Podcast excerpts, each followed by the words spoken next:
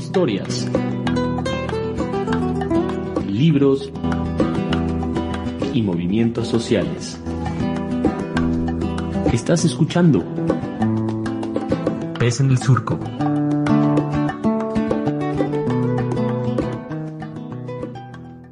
¿Qué tal? ¿Cómo están? Bienvenidas, bienvenidos, bienvenides a este programa Pez en el Surco, donde siempre es un placer estar con mi querido Oliver Froling. Oli, ¿cómo estás? ¿Cómo te trata la vida?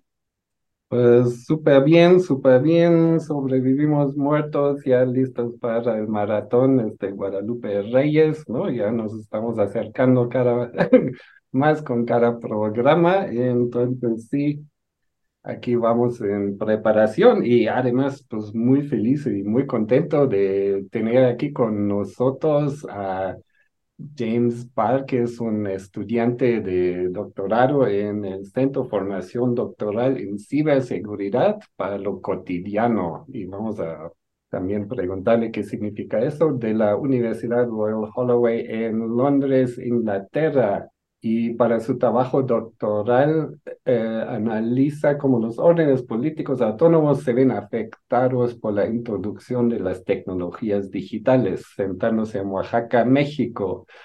Pretende explorar cómo las infraestructuras conectivas interactúan con las culturas sociopolíticas existentes y los contextos políticos más amplios. Preguntarnos qué nos dicen estas formaciones sobre la seguridad para decirlo de otra forma, hoy vamos a platicar de ciberseguridad, qué significa, qué significa la seguridad y también vamos a platicar qué tiene que ver eso con la vida cotidiana en las comunidades y pueblos. Pues bienvenido, James, ¿cómo estás? Ah, gracias, ah, bien, muy nervioso porque mi español es muy mal, pero sí, sí, sí. Uh, gracias por tenerme en el podcast. Ah, muy bienvenido, James, y no te preocupes que eh, tu español es, es, muy, muy claro. Pues sin más, oh. queremos que nos platiques un poquito qué es la ciberseguridad. Este es ah, muy complicado, en mi opinión. Cuando pensamos ah, en ciberseguridad, tendemos a pensar en tecnologías y objetos específicos Ah, por ejemplo, um, smartphones, uh, redes, criptografía, etc.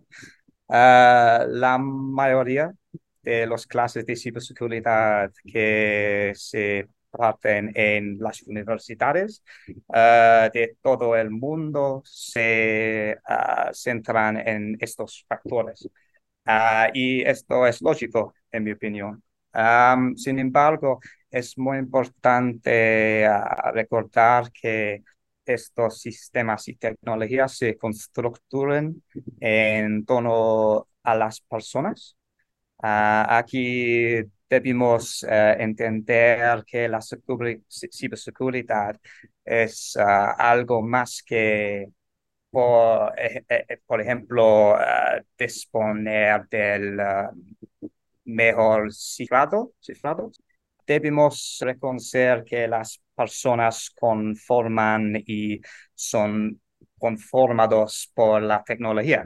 Uh, la ciberseguridad es, por tanto, algo más que proteger una red. Se trata de entender cómo las personas utilizan y adaptan las tecnologías en función de sus valores de seguridad, cómo puedan utilizarlas las tecnologías para potenciar a individuos y colectivos. Ah, se trata de un tema complejo ah, que afecta cada vez más a todos ah, los ambicios de la vida social. Creo que estamos muchos acostumbrados a este, esta idea policíaca, digamos, de la seguridad, ¿no? O sea, la seguridad como la defensa, ¿no? Que hasta si buscamos en Google imágenes de seguridad, siempre es gente con lentes así, a veces armados, ¿no? Y haciendo cosas así bien raras, ¿no? Y siento que justo lo que nos acabas de platicar, tú tienes como un, un concepto bastante diferente de la seguridad, más, no tanto un concepto tecnológicos, sino me parece que es más como la combinación entre tecnología y, y personas y más que personas, temas sociales, ¿no? Entonces, para mí, um, este idea de seguridad es muy, muy um, complex, uh, complexa. Um, por ejemplo, eh, por más uh, gente, um, el Leviathan Hobbesiano en el que cambios, el caos de desorden para la estabilidad del contrato socio uh, bajo un um, gobernante uh, determinado. Uh, partiendo de esto, creo que tendamos a ver la seguridad como un estado de ser o sentirse seguro. Pero para mí la seguridad es algo más que ser libre de, también ser libre para hacer uh, ideas uh, de empoderamiento. Uh, esto podría llamarse seguridad positiva. Again, I hope that makes sense. Muchas gracias, eh, James. Sí, lo que entiendo entonces es que también es una forma de sentirnos, ¿no? De un, sí, es una percepción, por decirlo de alguna manera, la idea de seguridad. Y te quería preguntar un poquito en ese sentido, si entendí bien, em, ¿cómo podemos, digamos, entender entonces la seguridad la gente que quizá, pues lo que decías hace rato, ¿no? Tenemos solo nuestro teléfono o así. ¿Qué, qué sería la ciberseguridad en la vida cotidiana? La tecnología potencialmente uh, más o mucho la contexto. So difficult for me in Spanish, I do apologize. Bueno, te puedo decir, básicamente la, la idea es uh, precisamente es que la, la tecnología sí es importante o sí importa, pero importan más las condiciones, digamos, sociales, políticos alrededor que dan forma al uso de esta tecnología, ¿no? O sea, es uh, la misma tecnología que es benéfica, digamos, en un régimen democrático, cotidiano, digamos, convivial puede ser uh, mucho más cuestionable, ¿no? Y hasta nociva en condiciones de autoritarias, ¿no? De una dictadura. entonces, no es, digamos, no es necesariamente el app, no es el celular, ¿no? Sino es todo alrededor que dar forma a esta cuestión, digamos, de la tecnología y con eso también de la ciberseguridad. Es with new generations of technology, older generations of technology become increasingly insecure. Pues para dar un resumen, o sea, la idea es tal vez que en, en, países donde hay más tecnología un poco atrasada, hay más riesgos de seguridad en el sentido tradicional porque ya hay más mecanismos de, digamos, entrar a estos um, a estas tecnologías, ¿no? De, y mientras que este de punta hay un poquito más un sentido de seguridad. ¿no? Vamos a una breve pausa musical. Ahorita regresamos aquí con James Barr platicando de ciberseguridad y cotidianidad.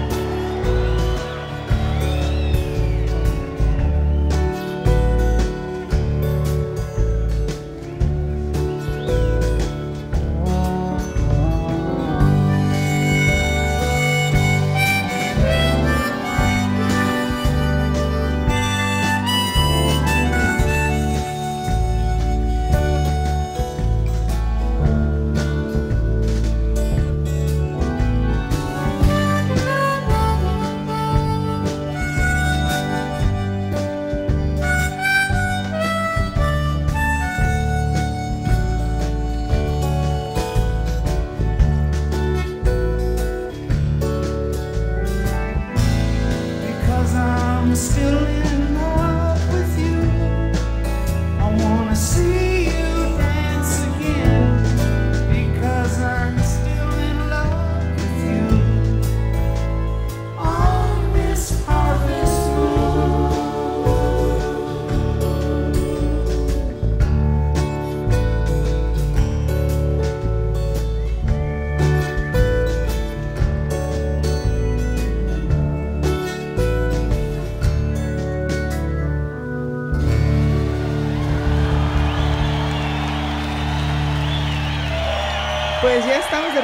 después de esta pausa musical. Esperamos que les haya gustado y seguimos conversando con James Barr sobre ciberseguridad en lo cotidiano.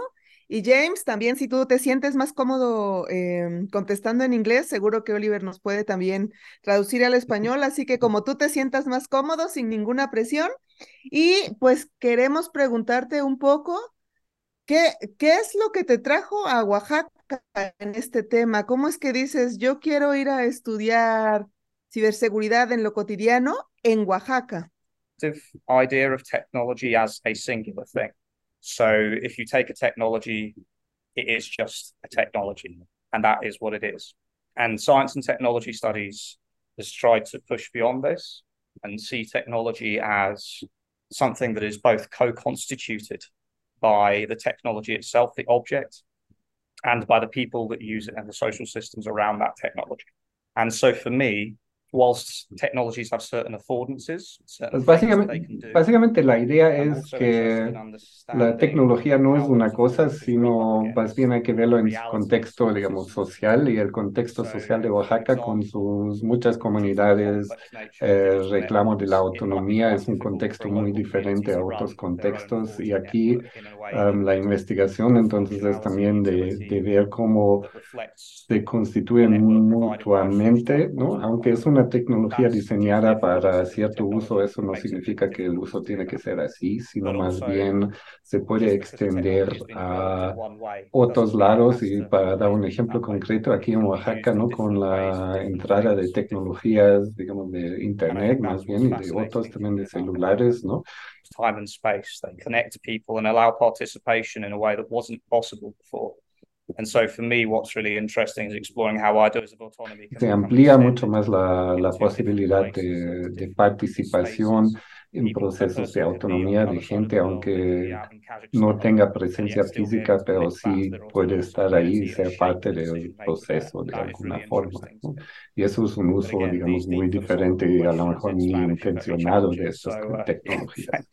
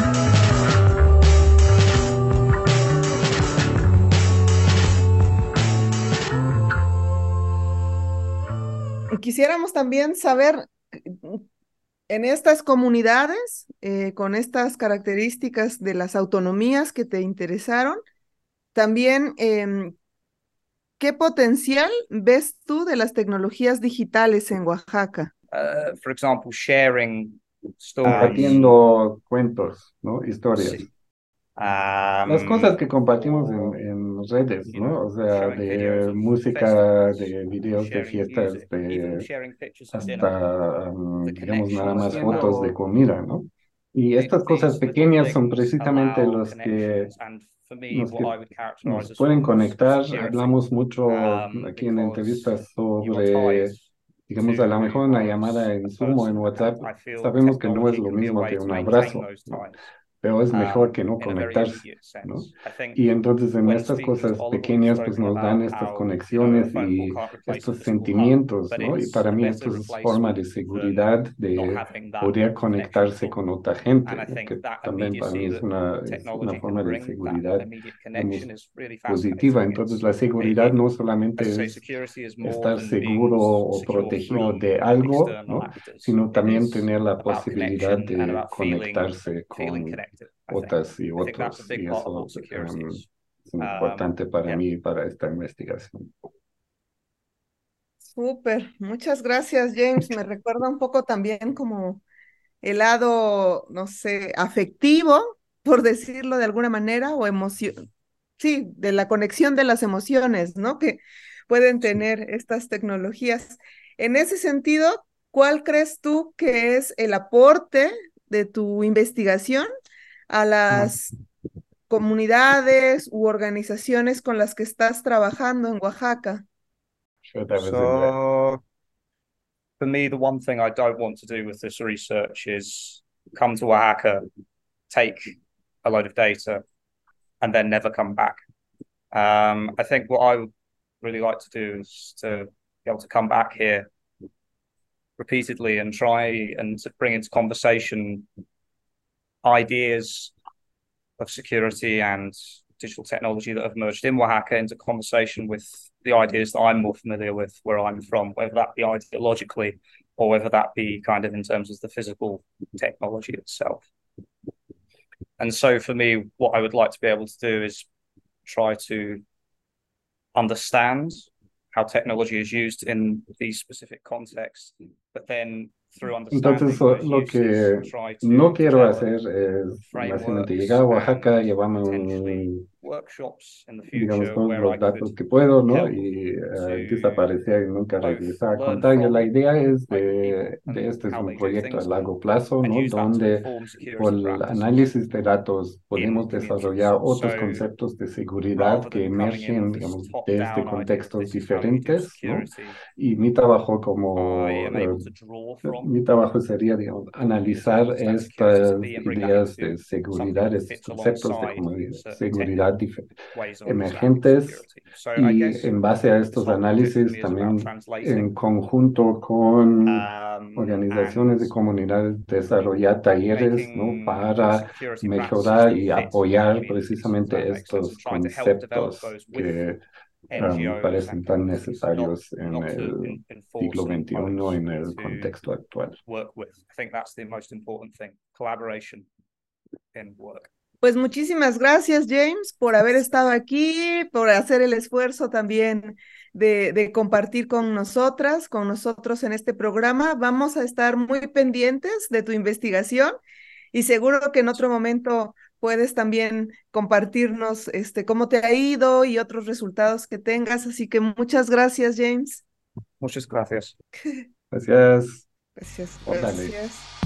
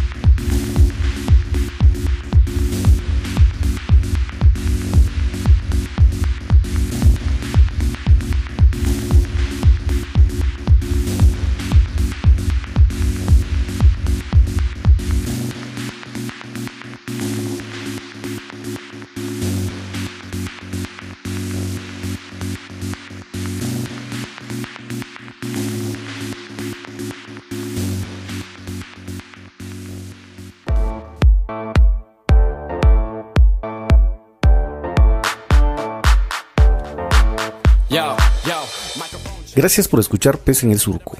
En la conducción estuvieron Nayeli Tello y Oliver Frolin. En la edición, Gildardo Juárez. En difusión y redes sociales, Belén González. Sintonízanos la siguiente semana. Búscanos en nuestras redes sociales. En Facebook como Radio Pez en el Surco. En Twitter, arroba Pez Surco y escúchanos como podcast en Spotify, Google Podcast, iTunes o en tu reproductor de podcast preferido.